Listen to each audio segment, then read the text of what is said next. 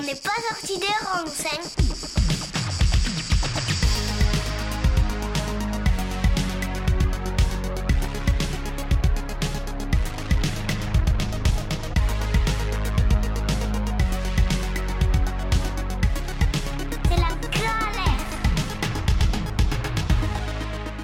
Salut à tous. Ravi de vous retrouver pour cette seconde émission de On n'est pas sorti des ronds sur Radio Alliance et Rage.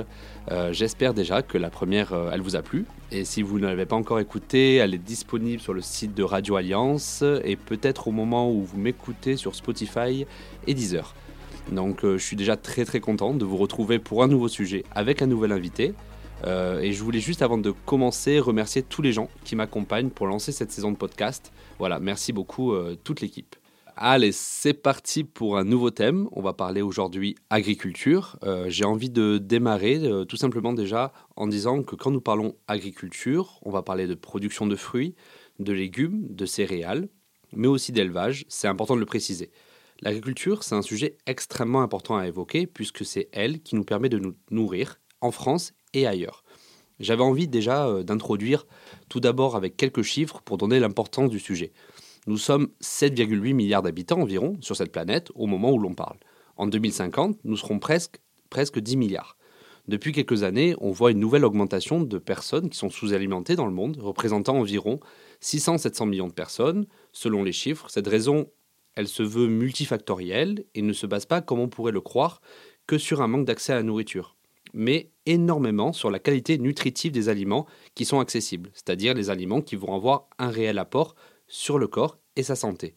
On se retrouve donc dans une situation plus que préoccupante, dans le sens où les défis se croisent et on doit y faire face. La population augmente constamment et on doit donc parvenir à nourrir tout le monde tout en répondant à des enjeux multiples. Mais quels sont ces enjeux? Ben, En parallèle de tous nous alimenter, on doit réduire l'impact de l'agriculture sur la dégradation des sols. On rentrera, un peu plus en détail sur ce sujet précis dans cette émission. On doit limiter l'usage de l'eau pour réduire l'impact sur les ressources et les nappes. 70% de l'eau que l'on utilise dans le monde, c'est pour l'irrigation. On doit limiter les émissions de gaz à effet de serre émises par le secteur agricole, représentant 24% du total dans le monde environ selon les données. On doit également limiter la pollution et l'impact sur la santé du secteur agricole. De nombreux sujets de société viennent des conséquences de notre manière de produire. On nous parle par exemple du scandale du chlordécone, un pesticide utilisé dans les cultures bananières en Martinique et Guadeloupe qui a provoqué des cancers. Pareil pour les herbicides ou autres pesticides de l'entreprise Monsanto, comme le glyphosate. On parle aussi de, des algues vertes toxiques qui vont sur les plages de Bretagne à cause de l'élevage intensif. Donc les sujets médiatisés sont tellement nombreux concernant la thématique. Mais la France dans tout ça ben, Je vais essayer d'y venir dès à présent. Ben, la France est historiquement une grande puissance agricole, dont on louait encore il y a peu de temps sa grande indépendance. Mais les choses ont légèrement évolué, donc je vais faire un petit état des lieux de la situation actuelle. Ben, tout d'abord, comment on se nourrit en France? Ben, L'assiette d'un Français, va se composer de fruits, de légumes, de viande, de poissons, de produits à base de céréales. Mais d'où viennent ces aliments? Bah, déjà, au niveau de la distribution, deux tiers viennent des grandes surfaces. Pour vous faire une idée, 30% venaient des grandes surfaces en 1970, 70% viennent des grandes surfaces en 2000. Ensuite, 20% de notre alimentation vient de l'étranger. Donc, malgré le fait que nous soyons toujours le premier producteur agricole européen, notre souveraineté alimentaire, elle est, elle un petit peu en danger. On était, euh, par exemple, troisième exportateur mondial de produits alimentaires en 2005. Aujourd'hui, nous sommes sixième. 50% de nos fruits et légumes viennent de l'étranger. Euh, on peut prendre également l'exemple pour le poulet. Un tiers de nos poulets qui sont sur notre territoire viennent également de l'étranger. Donc, nous sommes peut-être toujours au top dans l'exportation du vin, de céréales, où on est cinquième producteur mondial de blé, par exemple, ou même de pommes de terre. Nous avons peut-être une surface agricole assez importante qui couvre 54% de notre territoire, mais nous importons toujours plus de produits d'origine animale, de produits laitiers, de fruits, de légumes, sans même parler du poisson, du café et surtout du soja. Donc pourquoi les signaux ne sont pas ouverts comme on peut le constater? Car depuis des, années, des aliments de première nécessité, ou ceux qui servent dans les restaurations collectives, comme les cantines, viennent de plus en plus de l'étranger. Les raisons, elles sont assez simples. Hein. Euh, le marché il, dicte la distribution puisque la volonté des Français, légitime soit-elle, était de réduire la part de l'alimentaire dans le pouvoir d'achat. Et cela a une incidence directe sur les origines de nos produits, puisque puisqu'ailleurs, tout simplement, les produits sont, euh, sont globalement, en tout cas en majorité, moins chers. Les indicateurs ne sont donc pas très bons. On va parler par exemple de stagnation de la production, de réduction du nombre des agriculteurs sur notre territoire, euh, réduction de la surface agricole euh, française, euh, de concurrence du marché européen, le système des aides européennes n'aidant pas à rééquilibrer la balance. On va parler également d'un gaspillage conséquent. On va parler d'un sujet sensible que je ne maîtrise pas suffisamment pour l'évoquer avec détail, mais le sujet du nombre de suicides importants chez les agriculteurs qui vient à la fois des pressions sociales et financières, de la critique du métier, des conditions de travail, mais aussi de la rentabilité des structures. Mais en parallèle de tout ça, il y a aussi les enjeux environnementaux qu'on doit prendre en compte de plus en plus dans notre manière de produire. Le défi est fort, puisque nous devons tous nous nourrir, parvenir à stocker les aliments de première nécessité, réduire le gaspillage et répondre à des enjeux locaux comme globaux. Donc, heureusement, on a la chance d'être dans un pays qui a des atouts pour produire et distribuer de nombreux aliments. Mais la France doit quand même revoir son système agricole. Enfin, plutôt le système agricole actuel, le système agricole euh, industriel, un système, agricole qui va se baser actuellement sur euh, les politiques agricoles et foncières, sur les intrants agricoles nécessaires comme les pesticides, sur notre manière de produire, la transformation agroalimentaire, la distribution, la consommation ou même la gestion des déchets qui sont engendrés par ce même système. Mais quelles sont les solutions pour revoir ce système alimentaire? Ben, On va parler déjà d'agriculture alternative, donc le bio bien sûr, la relocalisation des ressources alimentaires également, de circuits courts ou même d'agroécologie, de permaculture et bien d'autres. Voilà pour l'introduction de ce sujet. Les introductions seront souvent plus courtes que celles-là, mais c'est un sujet qui est très dense et qui mérite d'être contextualisé le mieux possible. Nous allons aborder certains sujets que nous avons abordés dans cette euh, introduction plus en détail avec mon invité du jour, Enzo, qui est chargé de mission agriculture inclusive au sein de l'association AMS Environnement sur le projet Seconde Pousse de la Roque d'Anteron. Salut Enzo. Salut Jordan, merci beaucoup pour, de, me, permettre de parler ici de ce sujet qui, qui me captive autant. Merci beaucoup. Ah bah déjà, je suis super content de te recevoir. C'est vrai que c'est un sujet qui est, qui est lourd, hein, comme on peut le voir euh, dans cette introduction. C'est difficile de, de, tout évoquer, mais on va essayer de parler de quelques sujets avec toi pour essayer un peu en tout cas de permettre aux auditeurs de mieux comprendre l'enjeu.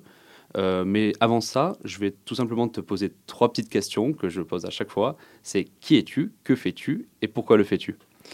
Alors, je m'appelle Enzo, j'ai 28 ans. Euh, je travaille pour une association donc, euh, dont l'objet, c'est l'inclusion de, de, personnes qui sont en difficulté, en fait.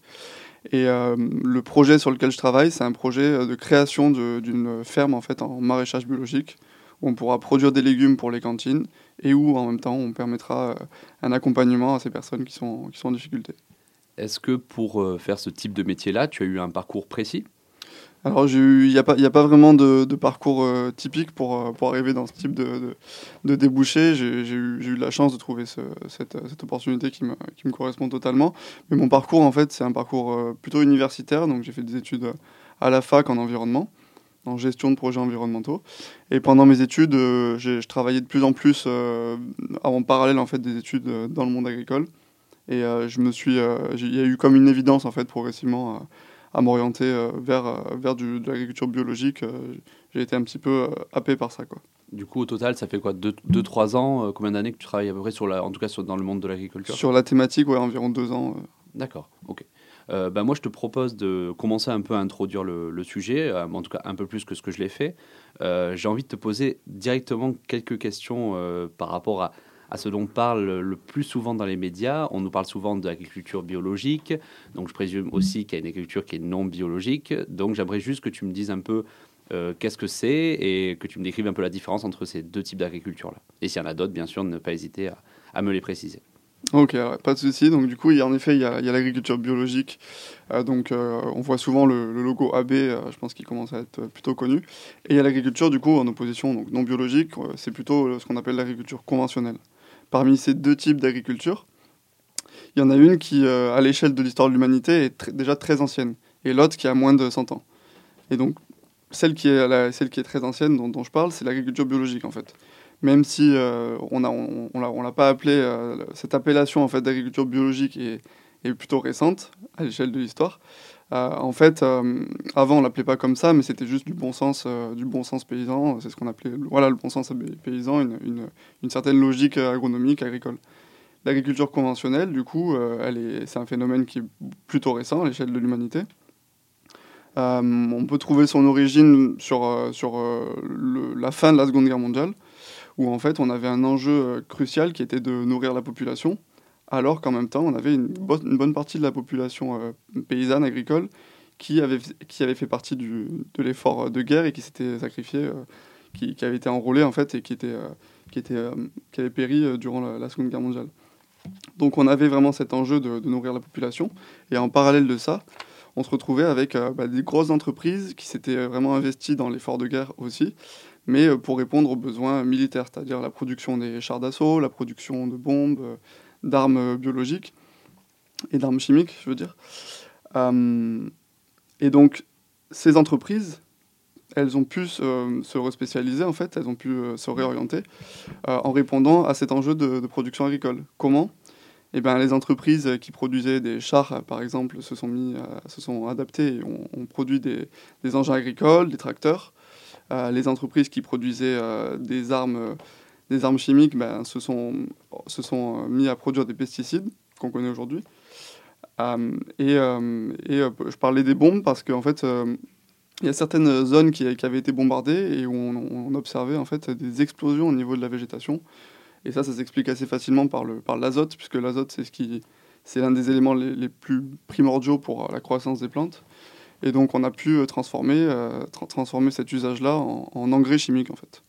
Donc tout, toute cette, euh, toute cette respécialisation de, l'industrie a permis réellement de, répondre à cet enjeu de production et a permis des rendements qui étaient inespérés à l'époque. Donc à court terme, c'était vraiment une solution qui paraissait, euh, qui paraissait un petit peu idyllique. Euh, et, voilà, pendant des dizaines d'années, on a eu des, résultats agricoles. On a eu une certaine revalorisation du, métier agricole, dans le sens où, où il y avait un confort en fait dans, dans le travail qui, n'existait pas avant. Du coup, on s'est, retrouvé assez vite dans une situation d'autosuffisance alimentaire, en tout cas en, France. Euh, comment ça se fait que euh, là, depuis euh, peut-être 20-25 ans, on se retrouve dans une politique qui est liée au bio, donc essayer de croître les productions biologiques? Quelle est, ben, Pourquoi cette, cette politique? Pourquoi ces réformes? Et est-ce que tu peux nous en parler également des labels ou autres réglementations qui régissent cette production-là? Oui, si tu veux, pas de souci. Donc en fait, l'agriculture biologique, euh, y a... on va parler du cas français parce que vous devez connaître le, logo Eurofeuille, qui est le logo européen, et le logo français, donc c'est le logo AB. Ça, c'est la certification qui est, euh, qui est reconnue au niveau national, donc la certification française. Euh, c'est pas la plus, euh, c'est pas la plus ancienne, c'est pas la première certification qui a existé. Il y a d'autres labels en parallèle qui sont privés en fait et qui vont plus loin que, l'agriculture biologique en termes de cahier des charges, en termes d'exigences. Euh, par exemple, il y a Nature et Progrès qui était, euh, vraiment un des premiers labels. Et voilà, la certification AB nationale, telle qu'on la connaît, c'est quelque chose qui est arrivé 20 euh, ans plus tard, je crois, dans les années 80, qui a été mis en place par l'État et qui a conditionné l'utilisation du terme agriculture biologique aux produits qui étaient certifiés par le label national. Donc le label national, voilà, comme je disais, il n'est pas, c'est pas le plus exigeant. Les exigences, elles vont être vraiment focalisées sur l'utilisation euh, d'intrants qui sont des, produits de l'industrie chimique. Donc là, ça va être surtout les pesticides euh, et les engrais chimiques. Donc voilà, le cahier des charges de l'agriculture biologique tel qu'on le connaît, il est vraiment focalisé là-dessus. Après, il y a d'autres, je dis pas qu'il n'y a que ça, il y a, aussi d'autres petits aspects, mais il est vraiment basé là-dessus. Quoi. Ok. Euh, mais du coup, là, je vais revenir un peu sur, sur l'agriculture conventionnelle. Après la Seconde Guerre mondiale, donc on sait, comme on disait, voilà, qu'on a commencé à, développer à fond euh, notre production, le type de production intensive, euh, voilà, productiviste sur notre, sur notre territoire. Je présume que on se retrouve donc avec même des l'agriculture et un facteur d'inégalité entre les pays, parce que je présume que c'est pas tous les pays qui ont d'un coup euh, lancé ces énormes démarches après la Seconde Guerre mondiale, et du coup je présume que l'agriculture tout simplement de base déjà est un facteur de, de développement et donc de non-développement, non? Ouais, tu as, complètement raison d'évoquer de, ce, ce, sujet, parce que pour moi, c'est assez crucial et ça, ça peut justifier en fait, des différences, de, des décalages de développement qu'il y a eu par exemple entre l'hémisphère nord et l'hémisphère sud. Euh, tout simplement parce que quand tu, euh, quand tu nais, en fait, quand tu viens au monde dans un, dans un environnement, tu vas être, tu vas être exposé ou, euh, ou tu vas être facilité par, par, des conditions, par des conditions, alors que ce soit le climat, que ce soit bah, tes sols, les espèces végétales et animales qui, auxquelles tu vas être confronté. Et tout cet environnement-là bah, va faire que tu vas plus facilement domestiquer enfin, en fait, ton environnement. Donc, par exemple, les espèces végétales et animales dans l'hémisphère nord étaient beaucoup plus faciles à domestiquer. Ce qui peut expliquer une partie de, l'avance de développement, en tout cas. Pareil pour l'environnement. Euh, l'environnement, euh, donc euh, là, je parle de climat, tu vois, par exemple, de microclimat. même à l'échelle de, de, de, ton, de ton territoire, ici, on est à Nîmes si tu vas à 100 km de Nîmes, tu peux trouver des, endroits où c'est beaucoup moins facile de, cultiver et donc de, se développer. Puisque tu, si, tu, as du mal à, répondre à, ton, besoin primaire qui est de se nourrir, c'est beaucoup plus compliqué de, se développer puisque tu as beaucoup moins de temps ensuite pour, assurer ton développement en parallèle. Et ce qui est vraiment dur là-dedans et un peu, injuste, clairement, c'est que cette inégalité de développement va s'accroître euh, avec le réchauffement climatique entre l'hémisphère nord et l'hémisphère sud. Parce qu'on sait, par exemple, que l'hémisphère sud est plus assujetti à, l'impact du changement climatique actuel. Ouais, totalement. Ce qu'on peut, bah, attendre, euh, en tout cas, il faut s'y attendre, je pense, c'est, que dans l'hémisphère sud et même dans certaines zones de l'hémisphère nord, le changement climatique euh, bah, va, va, provoquer justement une situation où ce sera plus compliqué d'être autosuffisant, en fait, d'être capable de, de, répondre à cet enjeu et d'être capable de produire sa nourriture. Et en fait, comme, comme l'histoire nous l'a montré, ben, on risque d'avoir encore des très, de très nombreux en fait, euh, mouvements de population parce que, parce que tout, tout, le, très logiquement, en fait, tu ne peux pas rester dans un, dans un territoire où tu n'es plus capable de te nourrir et il y aura des, forcément des situations de, famine qui vont apparaître. Alors là, c'est un discours un petit peu alarmiste, mais, euh, mais en tout cas, voilà, il il faut pas être surpris. Je pense que c'est une situation qu'il faut, qu'il faut quand même préparer et voilà, il faut, c'est quelque chose qu'on, qu'on est capable d'anticiper en fait. Ok. Et euh, si on parle euh, du lien entre donc, le changement climatique et, et l'agriculture, je présume que notre activité agricole, en tout cas notre manière de produire, a, une, a eu un impact ou en tout cas a pu renforcer le, le, changement climatique actuel. Ouais, bah, l'agriculture, c'est une de nos activités, euh, c'est une des activités humaines qui est le plus impactante sur, sur l'environnement. Alors, pourquoi? Bah Déjà parce qu'on on est dépendant à des processus qui sont issus de l'industrie, en fait, et donc euh, l'industrie qui est extrêmement dépendante aux énergies fossiles, donc euh, extrêmement dépendante notamment au pétrole, qui va participer grandement aux, émissions de, gaz à effet de serre. Donc, que ce soit pour la production des, intrants qu'on va utiliser, donc il y a beaucoup d'usines en fait qui produisent bah, les engrais, des pesticides, etc. Et puis il y a aussi toute la mécanisation euh, à laquelle on est extrêmement dépendant. Et on peut comprendre qu'on y soit dépendant, puisque ça nous, ça nous facilite grandement la tâche, surtout quand on sait euh, la, faible population qui est agricole, la population agricole euh, qui, qui, est vraiment infime et qui, et qui pourtant tente de nourrir l'humanité. Donc euh, il y, a cet effet-là en fait de production de gaz à effet de serre. Et en même temps, l'agriculture c'est 40% des surfaces au, monde, des surfaces terrestres au monde.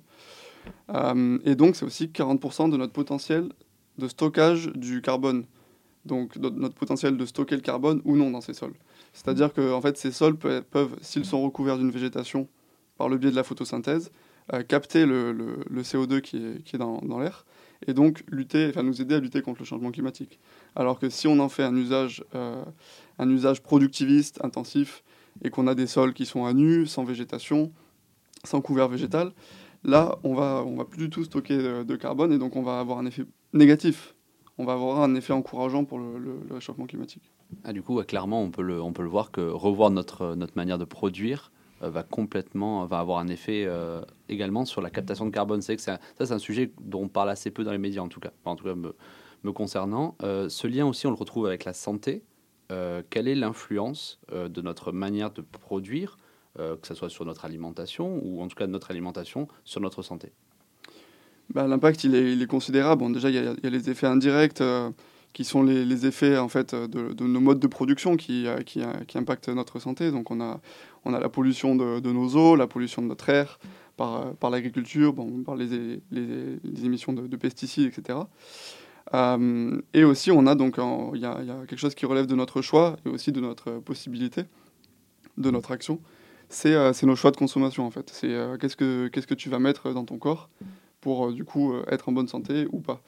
Et donc euh, ce choix, ben, on, pourrait penser que c'est simple, mais en fait on est dans une, comme tu le rappelais dans ton intro, en fait, euh, on a cherché toujours le, coût, le, le, moins cher, donc euh, on regarde en fait le coût des aliments au kilo, forcément.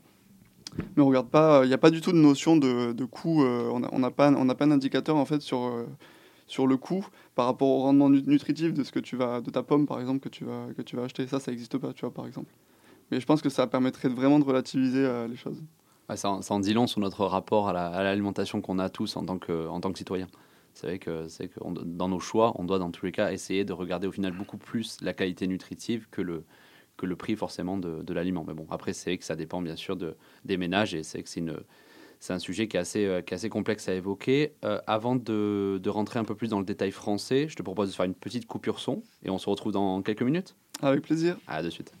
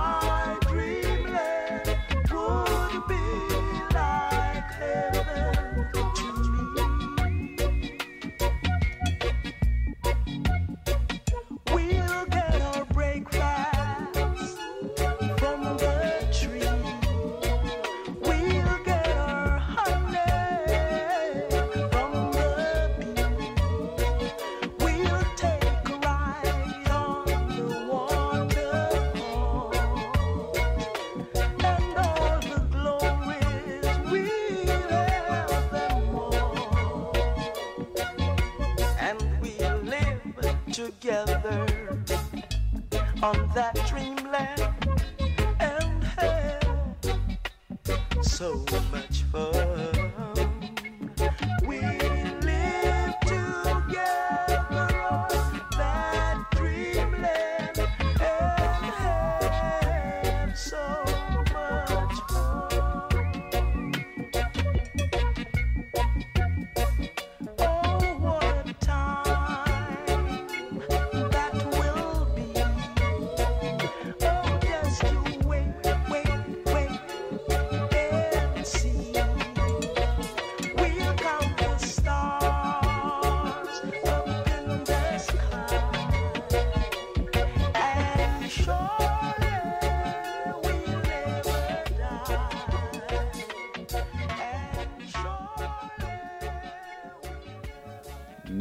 Revoilà sur Radio Alliance et Rage avec Kenzo, avec qui on parle agriculture. Euh, donc, euh, on a un peu introduit ensemble le sujet. Euh, je te propose de rentrer un peu plus sur le, volet français. dans l'introduction, je parlais donc d'indépendance, un peu d'autre souveraineté un peu alimentaire. Est-ce que nous y sommes réellement? Bah, dans l'introduction, tu disais qu'il y avait 20% de nos denrées alimentaires qui étaient importées, donc ça sous-entend qu'il y a à peu près 80% euh, de nos denrées qui sont, euh, qui sont issues de, de, nos terres euh, nationales. après, je pense qu'il faut relativiser la, notion d'indépendance, dans le sens où on est dans nos modes de production, on est extrêmement dépendant, comme je le disais, des énergies fossiles. Et ça, pour moi, c'est important de, le rappeler parce que ces énergies fossiles, elles sont importées. Donc, on ne peut pas vraiment considérer une, une totale indépendance si notre mode de production ne l'est pas. Quoi. Ça, c'était juste pour, euh, pour répondre euh, à, ta petite question. Je ne veux pas, je veux pas être trop négatif non plus. Il n'y a pas de problème. Euh, du coup, là, maintenant, on se retrouve dans une situation où on veut changer notre, notre, notre agriculture, on veut faire une transition agricole. quelles sont les limites de notre agriculture conventionnelle et pourquoi c'est indispensable de, de, la changer? Je pense que c'est très urgent de la changer. tout d'abord dans un souci de, de, résilience des territoires. Parce qu'en fait, si on continue comme ça, là, on est réellement en train bah, d'épuiser nos sols. Euh, on est en train de, on, est dans, on est dans une direction euh, où la, marche arrière est beaucoup plus longue que, que, la marche avant si, si, on veut se rattraper en fait. Donc c'est pour ça que c'est très urgent de, s'arrêter. En fait, en termes d'impact sur l'environnement, hein, comme je disais tout à l'heure, il y a beaucoup de choses. Il y a la dégradation des sols, il y a la déforestation, il y a, énormément d'impact de, notre agriculture, qu'il soit direct ou indirect. Et puis, il y a aussi un enjeu de, santé publique, comme on parlait de la, consommation alimentaire tout à l'heure. Donc, cette, cette, transition agricole, va passer, je présume, par, par nos politiques. déjà, j'ai envie de te poser une question. Quels sont les outils actuellement mis en place euh, qui régit notre politique agricole? Ok, alors déjà au niveau global, euh, au niveau global, donc ça, part de, ça part du niveau européen. Il y a la politique agricole commune, c'est la PAC. Donc là, c'est une politique euh, qui concerne tous les États européens, donc qui est votée, qui est décidée au, niveau, au niveau européen, et qui ensuite qui est, qui est déclinée plus localement. Donc en France, il y a, y, a, beaucoup d'échelons qui, qui, déclinent la, PAC et qui ont des libertés en fait alors pas d'interprétation, mais des libertés d'adaptation des orientations de la PAC. Euh, donc là, il y a quand même une, petite possibilité, un petit, un petit jeu de manœuvre à ce niveau-là quand même. Euh, quel intermédiaire principal va, appliquer, euh, va mettre en application les, les, aides de la PAC? Ça va être les chambres d'agriculture, les chambres d'agriculture qui sont en fait dirigées par un syndicat. Donc il y, a des élections en fait, mais il y a un syndicat qui est majoritaire en France et qui dirige presque toutes les, les chambres d'agriculture, c'est la FNSEA, qui est plutôt le syndicat qui défend euh, le, modèle productiviste. Tu as d'autres syndicats comme la Confédération paysanne, euh, qui elle euh, est, beaucoup plus militante et qui défend plutôt une agriculture paysanne, c'est-à-dire qui s'oppose à l'agriculture productiviste, industrielle, et qui est beaucoup plus dans une logique territoriale, humaine, et qui va, qui va, voilà, qui va viser en fait une adaptation aux besoins, aux besoins locaux, un mode un mode de, de, travail qui est beaucoup plus valorisant pour le, pour le paysan. Euh, donc la PAC, en fait, le concept, c'est... Euh, alors c'est peut-être un peu réducteur de dire ça, mais l'un des concepts, en fait, c'est de, de, de, vraiment orienter le mode d'agriculture euh, de la plus grosse partie des exploitations agricoles par le biais des aides. Et les aides, malheureusement, le, plus gros, le plus gros facteur qui va, qui va, en fait, qui va dimensionner ces aides, ça va être les surfaces. Donc c'est quoi les conséquences de ça? C'est qu'en fait, les exploitations vont avoir forcément vont être encouragées, même si c'est pas le peut-être pas l'objectif de base, mais les exploitations vont être encouragées à, toujours plus grossir. donc on va, on va avoir vraiment une, une accaparation du foncier agricole. Donc pour les, pour les nouveaux accédants au métier, au métier d'agriculteur, c'est extrêmement compliqué maintenant de, de s'installer à cause de ça. Et en plus, il y a un risque supplémentaire, c'est que les exploitations grossissent de plus en plus. Donc si tu veux, euh, si tu veux acquérir une, exploitation maintenant, une, exploitation agricole euh, classique, ça demande des investissements très lourds. Donc le risque, c'est euh, que ce soit des capitaux, ben, que ce soit des capitaux français, voire étrangers, qui, qui prennent possession du, de l'exploitation agricole. Et là, on rentre encore dans, un autre, dans une autre dimension. Quoi. On n'est plus trop dans, le, dans la logique territoriale. Mais du coup, euh, c'est un peu réducteur ce que je vais dire, mais la PAC, j'ai l'impression qu'elle symbolise un peu l'agriculture conventionnelle. Est-ce qu'il y a des outils qui symbolisent l'inverse? Oui, totalement. Bah, du coup, la, la, la, PAC... Euh, la PAC, en fait, elle est plutôt dans une logique, euh, elle est plutôt dans, une logique, j'ai envie de dire, curative, qui s'opposerait à une logique préventive. Euh, il y a beaucoup de, notre argent, en fait, de, notre, l'argent public, euh, qui sert, il ne faut pas l'oublier, à réparer les impacts de cette agriculture productiviste. Donc que ce soit pour la dépollution des eaux, que ce soit par l'intermédiaire de la sécurité sociale, ben, pour soigner toutes les maladies qui sont des conséquences de notre modèle d'agriculture. Et donc, si on prenait une petite partie de cet argent public qui est, alloué à, ça, en fait, qui est alloué en fait à, toujours soigner les, les, impacts de notre propre activité, on pourrait euh, orienter, euh, orienter ces, financements sur les projets qui sont vertueux. Et là, on serait dans une logique préventive. En fait, on rémunérerait les, services qui sont rendus par les paysans, les services euh, à l'environnement, c'est-à-dire la plantation de, haies, l'accueil de la biodiversité, la conservation des sols, l'absence de pollution, etc. on les rémunérerait pour ça, en fait, donc ce serait beaucoup plus valorisant pour le métier d'agriculteur. Donc je suis désolé, ça répond pas tout à fait à ta question. Mais au niveau local, par contre, on a, on a, des, on a quand même des beaux projets, donc c'est important de le souligner. On a les projets alimentaires territoriaux qui existent depuis quelques années et qui permettent en fait euh, euh, à, une collectivité, par exemple, ou même une association ou un collectif, euh, de valoriser son territoire par trois leviers majeurs. Donc le premier, ça va être d'accompagner les agriculteurs qui ont des pratiques vertueuses, donc agriculteurs bio, euh, qui fonctionnent en circuit court, par exemple, qui vont, aider ces agriculteurs à s'installer sur, leur territoire. Euh, le deuxième levier d'action, ça va être euh, bah, l'approvisionnement de la restauration collective du territoire, donc les cantines euh, des écoles, des collèges, si c'est le département par exemple, en produits qui sont issus d'une agriculture locale, vertueuse, biologique, etc.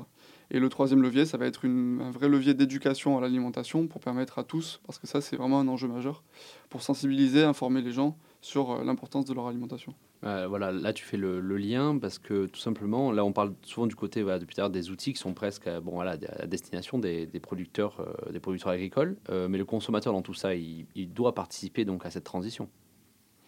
Oui, totalement. Le, consommateur, il doit participer à cette transition. Il a des leviers d'action pour, pour y participer, mais on ne peut pas tout mettre non plus sur le dos du consommateur.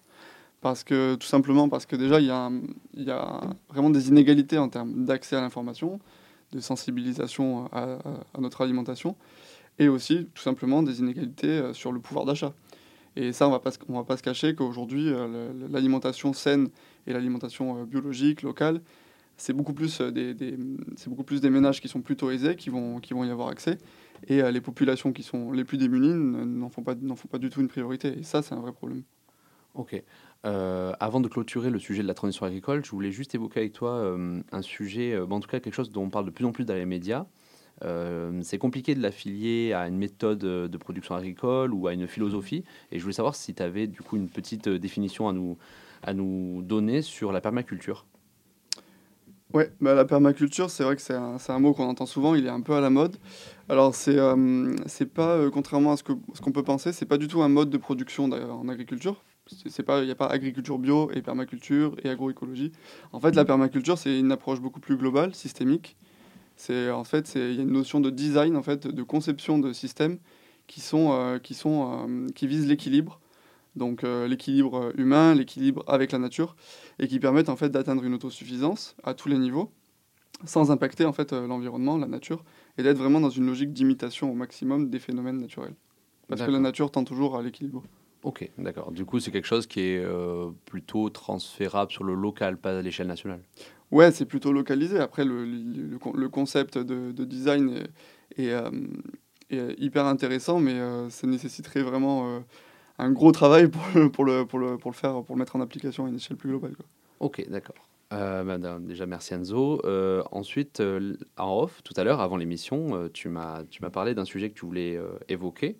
Euh, c'est le sol, euh, la qualité du sol. Et je te propose donc euh, d'écouter un extrait de Claude Bourguignon sur France 2 au 13h15 dimanche il y a 4-5 ans et de le commenter juste après. Super. À de suite. Avec le labour, au lieu de laisser la matière organique au-dessus pour qu'elle se transforme en humus et puis qu'elle euh, donne, euh, qu'elle permette au sol de s'épaissir, avec la charrue, on met la matière organique au fond. Elle donne plus d'humus parce que les champignons qui font l'humus, ils ont besoin d'air, ils ont besoin d'oxygène pour euh, faire de l'humus. Comme on les enfouit dans la terre, on enfouit les, les pailles dans la terre, on peut plus faire d'humus et donc la terre, ben, elle fond, elle s'en va. Puis alors après, ben, les argiles partent dans les rivières et puis la terre disparaît. Alors c'est un processus qui peut paraître qui est lent, mais enfin vous voyez quand même en 70 ans on a perdu euh, on a perdu 25 cm de terre quoi. Voilà, cette, euh, cette, dernière phrase, elle est, elle est lourde de sens. 25 euh, cm de terre en 70 ans, c'est assez énorme. voilà, qu'est-ce que tu en dis de tout ça? Alors déjà, je vous invite à regarder cette vidéo qui est super intéressante. Et puis en plus, vous avez, là pour le coup, vous avez vraiment l'illustration hein, quand, vous regarderez cette vidéo. Euh, on parle de 25 cm de terre. Alors là, en plus, ça concerne en fait euh, bah, les 25 cm de, terre dont il parle, c'est la terre arable. C'est celle qu'on cultive en fait. C'est celle qui nous intéresse dans le sens où c'est celle dont on a besoin pour, euh, produire notre alimentation. Donc c'est celle qui va être explorée par les racines des plantes qu'on va, qu'on va cultiver pour se nourrir en fait. Donc il y a beaucoup de notions dans, ce petit passage. Euh, déjà, je pense que c'est important de rappeler et d'essayer d'expliquer assez rapidement comment se crée un sol. Là, on va parler d'aggradation d'un sol pour aussi, aussi comprendre du coup plus facilement comment il peut très vite se dégrader. Parce que l'aggradation d'un sol est un phénomène qui est naturel mais qu'on peut essayer d'imiter mais qui est extrêmement lent comparé à la dégradation d'un sol. On est capable toujours plus, on est capable de, de, de, détruire beaucoup plus vite un sol que ce qu'on est capable de le créer. Donc ça c'est très important dans notre, dans notre approche du travail qu'on va faire sur ce sol. Donc la création d'un sol, comment ça se passe? Bah, Imaginez une roche qui est, affleurante, une roche qui est visible. Souvent, vous voyez de la mousse sur, euh, sur la roche. Bah, cette mousse, en fait, c'est, c'est les premières plantes qu'on appelle les plantes pionnières qui vont venir coloniser la, roche. Euh, donc là, ce qu'il faut garder à l'esprit, c'est qu'on va voir que le sol, un sol pour s'agrader, est toujours couvert. S'il si, s'il n'est pas couvert, il, peut, il ne peut que se dégrader en fait. Donc là, il commence à être la, la pierre, la pierre qu'on avait appelée la, la roche-mère commence à être recouverte par cette, cette mousse et cette mousse, elle va participer à dégrader un petit peu la, la roche pour libérer des éléments minéraux, comme l'argile, comme bah, tous les éléments, euh, tous les éléments qui sont sous forme minérale, qui sont issus de la roche. Et en parallèle, donc cette mousse, elle va permettre à d'autres euh, plantes de venir s'installer. Euh, les plantes qui vont se décomposer donc au niveau à, ce niveau-là, donc en surface, ça va être ça crée de la matière organique en fait pour le sol. Il va y avoir aussi des, bah, des êtres, des êtres vivants, d'autres êtres vivants, des animaux par exemple qui vont se décomposer à cet endroit-là. Et donc toute cette matière organique mélangée aux éléments minéraux qui ont été libérés en bas euh, va permettre de créer le sol. Donc souvent, en fait, euh, ben, on voit des, on voit des, petits, euh, des petites sculptures, des microscopiques sculptures de, de terre à la surface de la Terre. Ça, c'est ce qu'on appelle les turicules, c'est les crottes de verre de terre. En fait, le verre de terre, il fait, il fait des allers-retours entre la surface et le fond, et il mélange, il mélange les éléments minéraux avec, avec les, les, éléments organiques. Et dans son estomac, en fait, c'est comme ça que la, la, terre qui nous intéresse le plus, la terre la plus riche, va se créer. Donc qu'est-ce qu'on doit retenir dans, ce, dans, cette création de la Terre, en fait, dans cette euh, pédogénèse Qu'est-ce qu'on retient? Mais il y a deux éléments qui sont fondamentaux. C'est déjà que la, le sol est toujours couvert pour qu'il se crée, et ensuite que la matière organique, elle est en surface pour créer le sol. Si, euh, si elle n'est pas en surface, elle, elle, est perdue en fait. Et qu'est-ce qu'on fait avec la mécanisation Historiquement, on a, on a retourné très lourdement le sol, c'est-à-dire que c'est ce qu'expliquait M. Bourguignon, du coup, on a enfoui la matière organique progressivement. Et donc là, on a participé, avec un sol qui était à nu, à une dégradation euh, de nos sols, puisque le sol, du coup, était sujet à l'érosion. Et on a, on a un exemple qui est super intéressant dans les années 30 aux, États-Unis. Euh, c'est le phénomène du Dust Bowl. En fait, euh, donc pour bol de poussière, il y a plusieurs États des États-Unis dans les années 30, euh, en quelques années, qui ont été totalement, euh, qui ont perdu en fait leur terre arable puisque c'était des sols qui étaient, euh, déjà secs, il y a eu plusieurs années sèches, et c'est des sols qui ont été surpâturés. Donc le surpâturage a fait qu'il n'y avait plus du tout de végétation qui maintenait le sol, puisque c'est les racines des plantes qui, maintiennent le sol.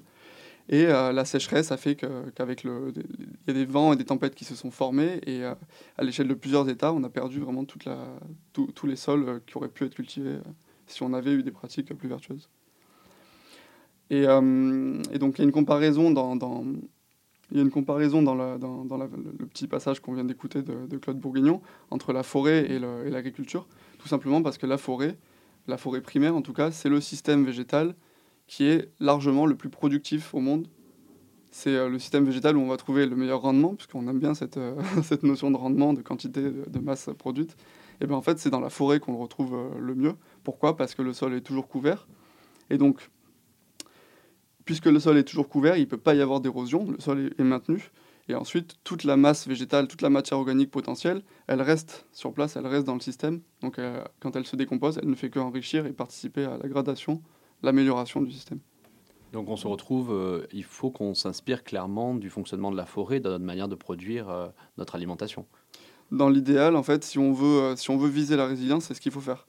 Pourquoi? Parce que, bah, en fait, on, peut, on, le, on, le, voit tout simplement avec, avec l'agroécologie et notamment avec l'agroforesterie, qui est en fait le fait de produire, de, produire de la nourriture en, en s'alliant en fait avec, avec les arbres, en, implantant des, en réimplantant des haies qui ont été, qui ont été détruites auparavant, en implantant des arbres et en, en, concevant des systèmes qui sont agroforestiers pour en fait imiter, imiter le bon sens de la nature, imiter ce qui fonctionne dans la nature au mieux pour en tirer en fait des bénéfices.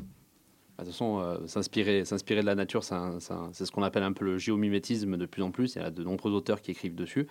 Euh, on aura le temps, j'espère, dans d'autres émissions, de, de, rentrer un peu plus dans, dans ce sujet. C'est un sujet qui est, assez lourd et, complexe, qui mériterait d'avoir un peu plus de, temps pour rentrer, euh, en tout cas plus dans les détails. Euh, maintenant, je te propose, après ce, cette, ce super, cette super intervention sur le, sol, c'est de, parler tout simplement de ton métier euh, ton métier actuel, du coup, qui lie un peu le social et l'environnemental. Du coup, en quoi consiste ton métier?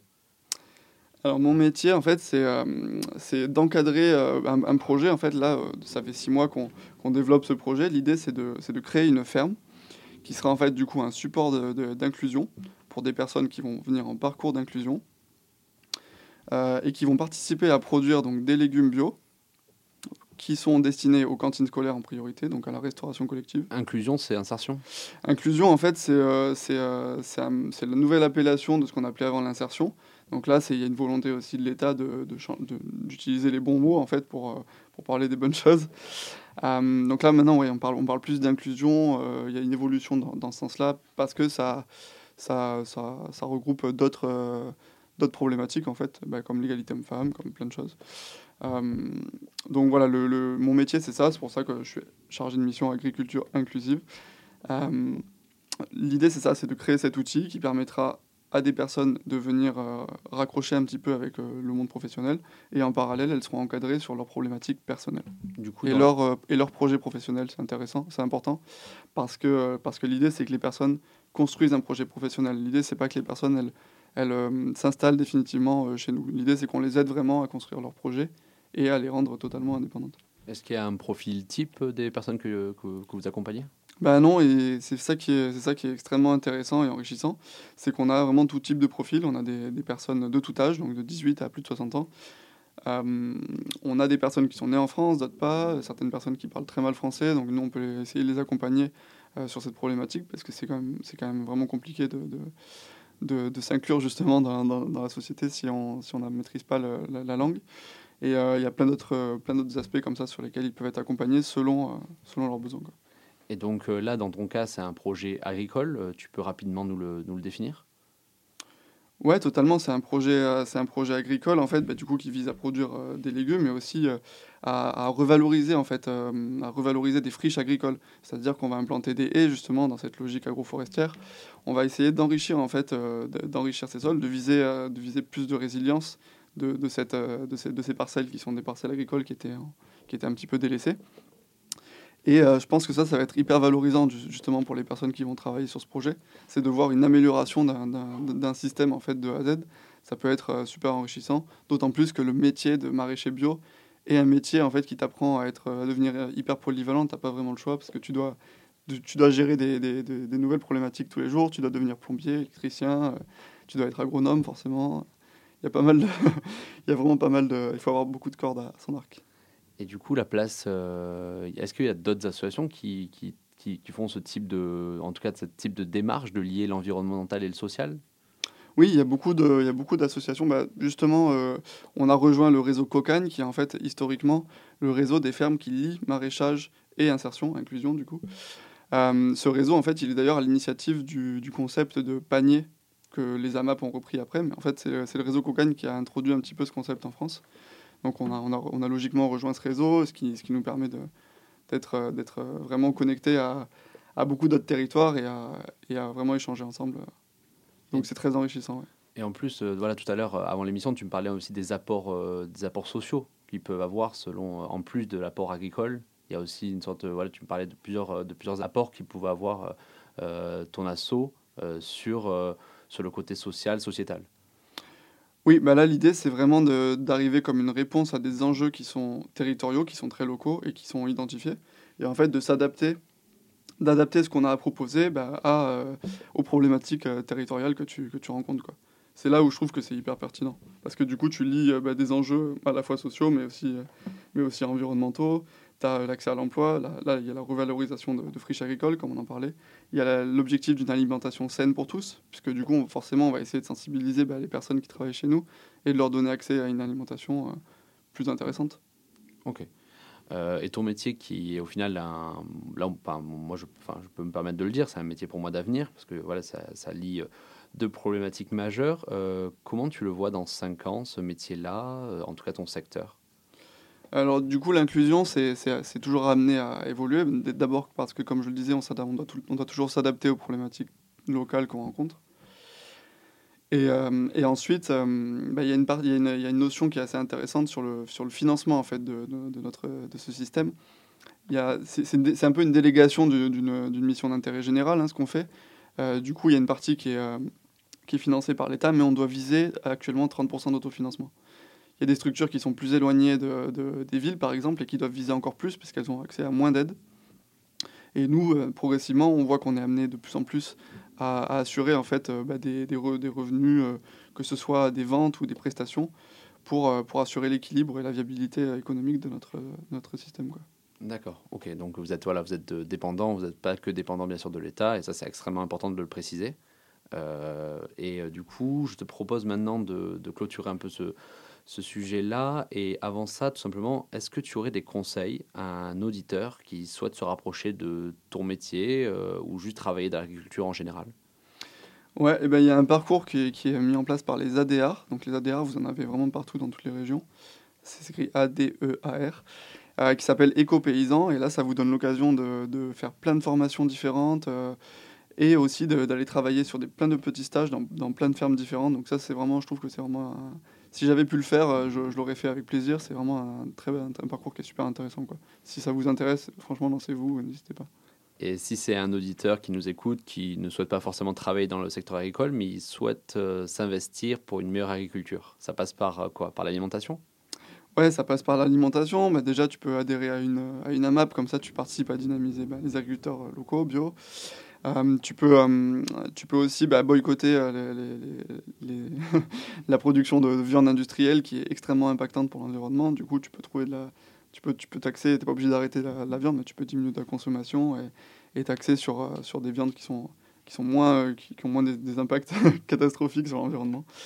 et après, il y, y, a des démarches qui sont collectives dans lesquelles tu, tu peux t'investir et participer, avoir ton mot à dire. C'est c'est euh, pour une autre PAC, c'est un mouvement. Et puis euh, il y a aussi euh, tout ce qui est fait par les greniers d'abondance qui est intéressant à suivre aussi. Ok, bon, bah, merci beaucoup, merci beaucoup Enzo de tout ce que tu avais à dire sur, sur cette thématique et je pense que tu avais encore bien plus à dire et c'est vrai que voilà, on a essayé, on a essayé de faire voilà, de résumer un peu les, les différentes problématiques. avant de finir sur cet entretien, on va parler un peu de toi, voilà, comme j'ai envie de, voilà, de faire avec tous mes invités. Euh, parlons un peu de, ton quotidien. Est-ce que tu as des habitudes dites euh, écolo et euh, est-ce qu'il y a eu un déclic voilà, qui t'a donné envie de, de, les lancer? Ouais, alors je vais être tout à fait honnête. je pense que le déclic de ma sensibilité environnementale, bah, ça, ça, vient de moi. Dans le sens où je me suis préoccupé de ma propre santé pour commencer et je me suis intéressé à l'alimentation forcément. C'est comme ça que je me suis penché sur l'agriculture pour finalement totalement me, me laisser aller euh, sur cette thématique. Euh, donc l'alimentation, c'est ce ce ce qui est le plus, plus primordial pour moi euh, pour bah, pour tous les, effets dont on a parlé. donc là, je vise je vise une alimentation la plus locale et bio possible et aussi et aussi éviter les produits transformés. Donc là, ça prend ça prend du temps parce que tu cuisines plus. Et, et après voilà, au niveau des achats aussi, je vise je vise des achats d'occasion. Ça me ça me procure beaucoup de plaisir d'apprendre à être patient en fait et de, trouver un objet dont j'ai besoin en occasion au bout d'un long moment parce que je sais que c'est moins impactant. Après, je suis pas du tout exemplaire. Il y a beaucoup beaucoup d'aspects comme euh, comme la voiture, comme les déchets. Il y a beaucoup d'aspects qu'il que, je peux encore améliorer euh, largement et, euh, et ça c'est comme toute habitude. Ça en fait il faut il faut y consacrer du temps pour pour avoir un changement. Ok, merci Enzo de ta franchise. Est-ce que tu aurais une œuvre à conseiller sur l'environnement ou en général et pourquoi? Alors, euh, je vais conseiller euh, de lire un livre qui est, assez âgé, qui a 70 ans, qui s'appelle La planète au pillage. Donc là, on, apprend beaucoup en fait sur la relation entre l'activité humaine et la, transformation de l'environnement, des paysages. C'est vraiment super intéressant. Alors c'est peut-être un peu alarmant parce que ça a été écrit il y a 70 ans et, les, choses, euh, les choses ont dépassé les scénarios les plus, les plus inquiétants qui étaient, qui étaient évoqués dans ce livre. Mais c'est quand même super intéressant. Et après, pour du plus positif et plus facile à, plus facile à suivre, il y a, y a le film Tout est possible, donc c'est The Biggest Little Farm, euh, qui est vraiment, vraiment très intéressant et très agréable à voir, euh, qui donne quand même pas mal d'espoir sur la transformation, justement, là on va aborder euh, l'amélioration de, notre environnement, ce qu'on peut faire à, notre échelle. Quoi. Et sur Netflix, il y a le, documentaire Kiss the Ground, qui est très accessible et pour le coup qui, qui reprend euh, avec beaucoup plus de précision et de clarté ce que j'ai essayé d'expliquer sur le sol, par exemple. Non, non, mais c'était déjà très très clair, hein, ce que, comment tu l'as comment tu l'as expliqué tout à l'heure. Euh, est-ce que tu aurais une, en tout cas, est-ce que tu as une personnalité publique qui t'inspire et pourquoi? Oui, alors c'est euh, Benoît Biteau, j'en parlerai rapidement. C'est c'est quelqu'un qui est avant tout issu du monde agricole, donc d'une famille d'agriculteurs productivistes, et qui est devenu paysan agroécologique euh, et en même temps, euh, il, est, il, a, toute une formation d'agronome. Donc il a la connaissance de tous les aspects un petit peu du monde agricole. Et maintenant, il est politique, euh, il est, il, est député européen pour Europe Écologie Les Verts. Donc euh, il est très pertinent, je vous encourage à lire, à lire ces livres, euh, où vous aurez en fait un aperçu de, de toutes les différentes dimensions de, la- du fonctionnement du monde agricole et de la politique agricole aussi. D'accord. Ok, merci euh, Enzo. Euh, question, euh, nouvelle question. Tu t'informes sur quels médias sur les sujets environnementaux, toi en général? Alors je prends pas beaucoup de temps en fait pour, pour m'informer, mais sinon j'utilise bah, Mediapart, j'utilise Thinkerview, j'ai entendu que, j'ai entendu que ton, ton invité précédent en avait parlé aussi, c'est super intéressant parce que ça creuse vraiment les, les questions, il y en a vraiment des experts qui sont là pour, pour en parler. Euh, et voilà, après j'ai pas de, de médias attitrés, j'écoute un peu, un, peu, un peu de tout. euh. Ok. Ok, bon, merci en tout cas. Euh, avant de, clôturer tout ça, si tu avais le futur ou la future présidente devant toi, quel conseil tu donnerais ou quel, la- quel axe tu pourrais, voilà, enfin, tu dirais de s'impliquer sur l'environnement? Alors, je ne sais pas si je suis le mieux placé pour, euh, pour donner des questions à ce niveau-là, mais euh, il y a beaucoup de problématiques qui sont très urgentes dont on a pu parler. Euh, Il y en a une qui me touche depuis longtemps, c'est le, gaspillage alimentaire. Pour, en partie parce que j'ai eu l'occasion de travailler en grande distribution durant mes études, en job, étudiant, notamment pendant deux ans dans une enseigne qui est, qui est très connue. Et là, j'ai été vraiment, vraiment écœuré par, par, tout ce qu'on jetait. Bah, pour donner un exemple, ça, arrivait euh, que sur plusieurs semaines, tous les jours, il y ait entre 15 et 20 poulets entiers qui soient, qui soient poulets rôtis, qui soient jetés. Donc en fait, ça, ça m'a vraiment, euh, je dirais, traumatisé. Et, euh, et je trouve que c'est une priorité. On sait qu'il y a 20% de nos denrées alimentaires en France, alors qu'on est un pays développé on pourrait organiser ça mieux, tu vois. Euh, 20% de nos, de, nos- de nos denrées alimentaires qui sont, qui sont gaspillées. Donc euh, voilà, j'ai pas besoin d'en rajouter. rajouter, ouais. c'est- Je pense Non, que les chiffres ils clair. parlent de même. Voilà. Ah, c'est que assez terrifiant. Bah, en tout cas, merci beaucoup Enzo. Franchement, c'était c'était super. Euh, c'était un super entretien. Euh, tu as choisi quelle musique euh, avant de nous laisser? Alors j'ai choisi une reprise de, de Coup de tête de Pierre Bachelet par Bon Entendeur. Ok, bah en tout cas, merci beaucoup Enzo. On se retrouve juste après les auditeurs pour euh, conclure tout ça. À de suite sur Radio Alliance et Rage. Merci.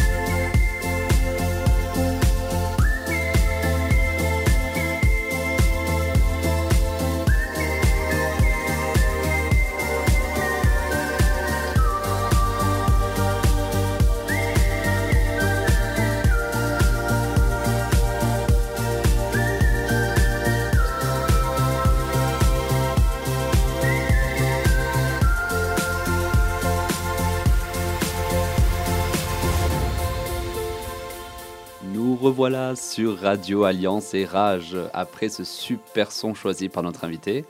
Euh, on a parlé agriculture sous différentes euh, dimensions. Le métier d'Anzo a montré une des alternatives qui pouvaient être suivies pour relocaliser l'agriculture, proposer des aliments de meilleure qualité à nos enfants, tout en mêlant des enjeux sociaux comme l'insertion professionnelle. Car oui, le social et l'environnemental sont des notions ne pouvant être séparées. Nous devons répondre à ces deux enjeux et cette association participe à son échelle à cela. Donc on a parlé de nombreux sujets, mais j'aimerais rebondir sur un en particulier. On a parlé du sol, pas mal du sol, de la qualité du sol. C'est un sujet qui au final nous abordons assez peu dans les médias. Euh, quand on va parler des enjeux et des limites de notre système agricole, on va nous parler de pesticides, de la santé, du gaspillage, des limites de la PAC, de la qualité de nos aliments, mais assez peu du sol. Un sol de moins en moins fertile, un sol érodé qui se fragmente, un sol de moins en moins vivant. Ce sol qui s'est usé au fil des labours, des pollutions, mais aussi avec les éléments naturels comme l'eau et le vent. Cette érosion qui va directement jouer sur le rendement de la terre, mais aussi et surtout sur la qualité de la nourriture qui en sera issue. Le changement climatique va accentuer les épisodes de sécheresse, qui auront un impact fort sur nos cultures. Alors il faut s'adapter et prendre en compte le sol dans cette anticipation est indispensable. Oui, l'agriculture doit changer.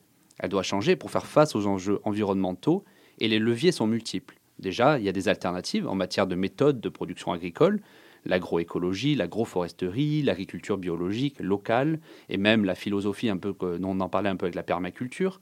Euh, il y a également la transition des énergies et transports nécessaires à l'agriculture. Euh, il y a aussi, on sait que l'élevage a un impact énorme sur l'environnement, donc réduire sa consommation de viande.